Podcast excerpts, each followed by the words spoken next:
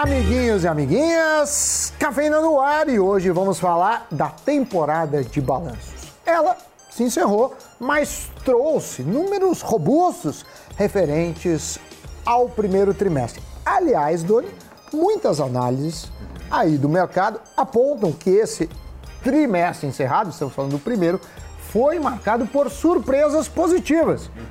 E por isso, então trouxemos o balanço dos balanços. Opa, então vamos saber quais setores tiveram bons resultados, quais não tiveram, para justamente nós termos um termômetro do que pode vir a ser a segunda temporada de balanços.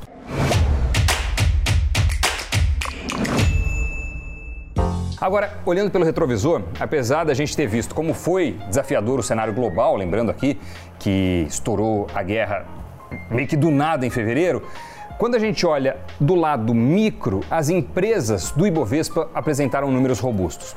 Isso comparando com o primeiro tri do ano passado, 2021.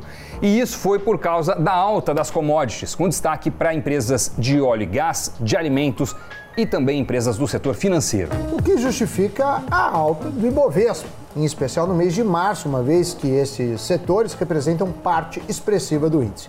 Agora, além da guerra da Ucrânia nesse período, também tivemos lockdown na China e problemas climáticos que afetaram nossas lavouras por aqui. E mesmo assim, o EBITDA e lucro de muitas empresas brasileiras ficaram acima das expectativas.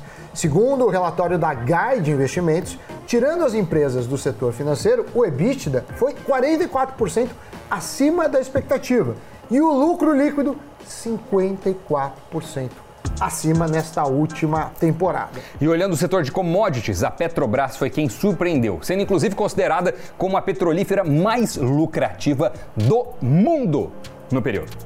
A PetroRio também foi muito bem e foi por causa da sua maior eficiência nas operações que acabou surpreendendo o mercado com um EBITDA 7% acima do esperado.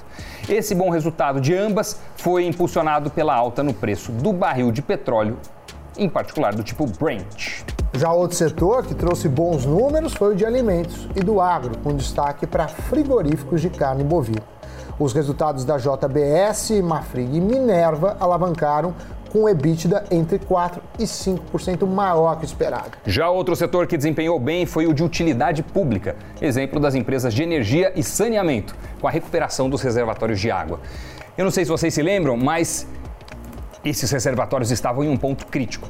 Já outra boa surpresa foi o setor de shopping centers, que viu o movimento aumentar expressivamente. Claro que esse bom impacto veio após as terceiras doses de vacina e a consequente redução nos casos de Covid. Já as empresas do setor de construção puderam respirar mais aliviadas com a retomada de lançamentos a patamares pré-pandêmicos. Logo, as construtoras viram as vendas aumentarem e seus estoques e endividamento diminuírem.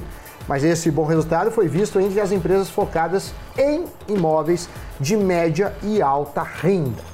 Para as companhias que têm produtos para baixa renda, aí a realidade é outra. Agora, tem um setor que muitos estão torcendo para virar o jogo. Pena que ainda não foi dessa vez, mas está caminhando. Eu estou falando do setor de varejo, das empresas varejistas. Algumas tiveram bons números, a exemplo do grupo Soma, dono da Ering, Farm e Animale. Vivara e também da Arezo. Só que assim como aconteceu no setor de construção, essas empresas se recuperaram bem da pandemia, dado o fato delas estarem ligadas a consumidores de média e de alta renda. O grupo Soma, por exemplo, quase dobrou a receita consolidada no primeiro tri. Enquanto que Via, Magalu e Americanas tiveram um período bem desafiador, dado o repasse no aumento de custos com a alta inflação, e com o consumidor perdendo poder de compra, em especial os de menor renda, essas empresas ainda têm resultados mais pressionados. Isso sem contar com a maior competição. Mas para o próximo trimestre é esperado uma melhora nas operações. Então, ainda teremos que aguardar as cenas dos próximos capítulos para o e-commerce. Agora, uma coisa que pesou de forma negativa foi que boa parte do lucro de algumas empresas foi afetada pela alta nos juros. As companhias com maior endividamento viram subir o seu custo da dívida, em especial aquelas que fizeram fusões e aquisições. Um exemplo foi a Redditor, que adquiriu a Sul América, e outro a Marfrig, que praticamente comprou a BRF. Já outras companhias foram afetadas pela variação no câmbio. As empresas que tinham dívidas em dólar sofreram mais, isso porque se o dólar sobe, a conta em real fica mais cara. E nessa, quem levou a pior foram os frigoríficos, segundo a análise da Guide. Agora, os analistas esperam uma tendência de resultados ainda mais fortes para o segundo TRI, o que deve acabar elevando o Ibovespa. E por mais que as commodities tenham liderado a maioria dos números mais robustos, quando excluídas da análise é, nas ações do Ibovespa, os resultados ainda assim foram positivos. Agora, com o tão aguardado fim da pandemia e recuperação econômica, as companhias que ainda não tinham se recuperado totalmente podem estar num bom momento, podem ser a bola da vez. Eu estou falando de varejistas como Renner, empresas de educação como Edux e empresas de transporte e turismo como CVC. Claro que tem muitas outras, né? Mas esses são alguns dos exemplos em que o mercado como um todo está de olho. Dito isso, Doni, a gente tem que sempre pedir, né, para você dar aquela esmagada no like, deixar comentários, se inscrever no canal, ativar os sininhos Pode comentar também o que achou desse programa, Pode. pautas futuras. Pode. E claro, seguir o Invest News em todas as redes sociais. Todas. Dito isso, é a hora. Do quê? Chegou o momento. Giro de notícias. Bora. Ouvi Coca-Cola alcoólica? A gigante de bebida se uniu com Jack Daniels e lançou um coquetel pronto para beber. O produto será feito a partir de um mix entre Coca-Cola e whisky e envasado em lata. A novidade será comercializada mundialmente, a começar pelas gôndolas do México no final deste ano.